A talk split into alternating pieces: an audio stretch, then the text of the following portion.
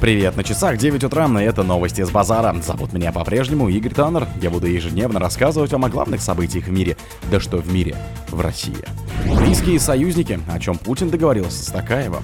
Прямую линию и большую пресс-конференцию Путина в этом году объединят.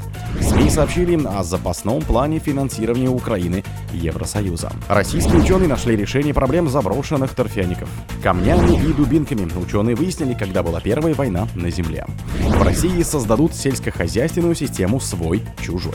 Спонсор подкаста Глаз Бога. Глаз Бога это самый подробный и удобный бот пробива людей, их соцсетей и автомобилей в Телеграме. Близкие союзники, на чем Путин договорился с Такаевым. Президенты России и Казахстана обсудили в Астане вопросы двухстороннего сотрудничества, перспективы взаимодействия на региональных площадках и международные проблемы. Перед переговорами Владимира Путина проводили в один из залов резиденции Такаева. Там военный оркестр исполнил гимны обеих стран. Сегодня в Казахстане было сразу два крупных мероприятия с участием российских делегаций. В Кастанае состоялся форум межрегионального сотрудничества. Там Москву представлял вице-премьер Александр Аверчук. В Астану вместе с Путиным прилетели глава МИД Сергей Лавров, помощник президента Юрий Ушаков, пресс-секретарь Дмитрий Песков, министр экономического развития Максим Решетников, министр транспорта Виталий Савельев, глава Минфина Антон Силуанов, министр энергетики Николай Шульгинов, руководитель Роскосмоса Юрий Борисов, глава Росатома Алексей Лихачев. Касым Жамар Такаев отметил, что форум межрегионального сотрудничества вносит большой вклад в развитие стратегического партнерства Москвы и Астаны. Прямую линию и большую пресс-конференцию Путина в этом году объединят. Прямую линию и большую пресс-конференцию президента России Владимира Путина в этом году объединят, сообщил пресс-секретарь главы государства Дмитрий Песков. Это будет совмещенный формат. Да, это будет в этом году, заявил он. По словам Пескова, в Кремле уже определились с датой мероприятия.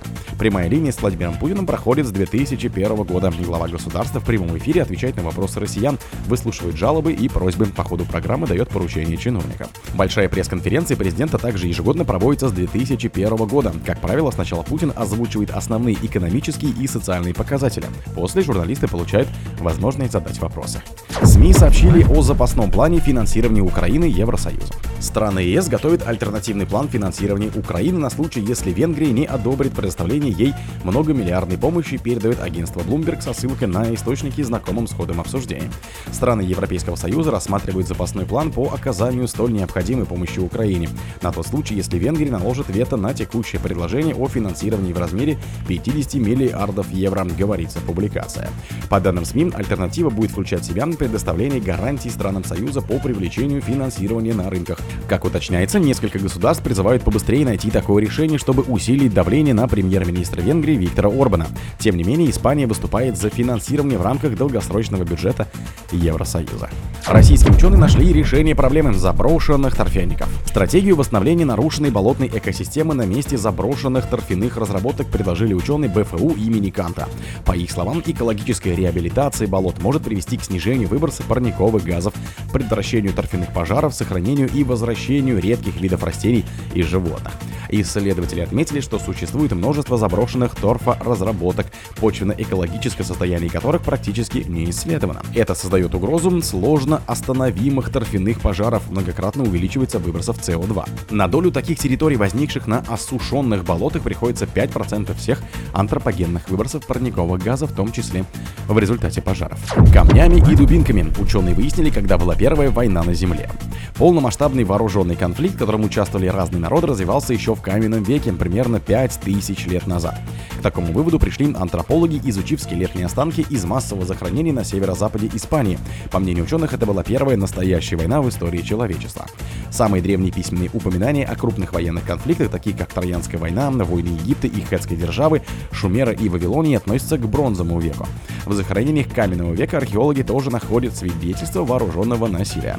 На останках первобытных людей, Homo sapiens и неандертальцев нередко обнаруживали следы серьезных травм и повреждений от каменных орудий. В раннем палеолите это в основном единичные находки, которые можно объяснить несчастными случаями. Примерно 15 тысяч лет назад картина коренным образом изменилась. На месте останок позднего палеолита ученые встречают множество человеческих костей, застрявшими наконечниками копий и стрел.